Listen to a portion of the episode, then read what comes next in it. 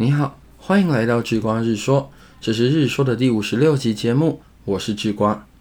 在二零零六年五月二十四日，美国前副总统高尔拍了一部名为《不愿面对的真相》这部纪录片。这部片呢，在当时很有名气，还获得第七十九届奥斯卡金像奖最佳纪录片的殊荣。纪录片里揭露了气候变迁的资料，并且对此做出预测。其中指出了全球暖化的科学证据，讨论了全球暖化对于经济和政治有什么影响，并且阐述高尔相信，如果人类制造的温室气体没有减少，在不久之后啊，全球气候将发生重大的变化。电影包含了许多段落，是为了反驳那些认为全球暖化不明显或全球暖化尚未被证实的人。例如，高尔探讨了格陵兰或南极洲冰床溶解的风险。可能使全球海平面升高将近六公尺，沿海地区将会被淹没，也会让大概一亿人因此成为难民。在电影播出好一段时间后，全球在讨论全球暖化这个议题时，都会想起这个纪录片。不过，当民众在讨论这部纪录片的时候，讨论的大多不是纪录片讲了什么具体的科学结论。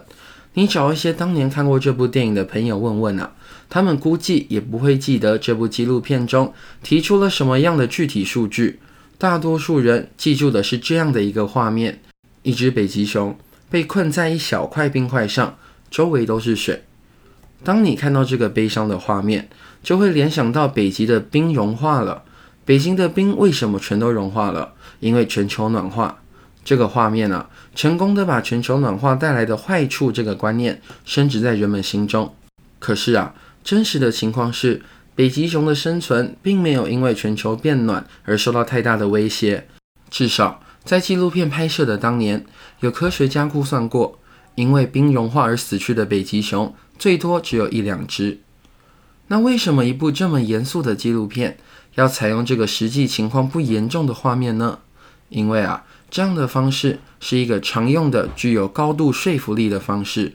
不知道你有没有注意过，在一些新闻报道或是畅销书籍中，如果想要叙述一个大趋势，文章通常不是一上来就给你来个宏观的大视角，而是会先叙述一个小故事。这个方式的原理是因为具体的例子比抽象的事实管用。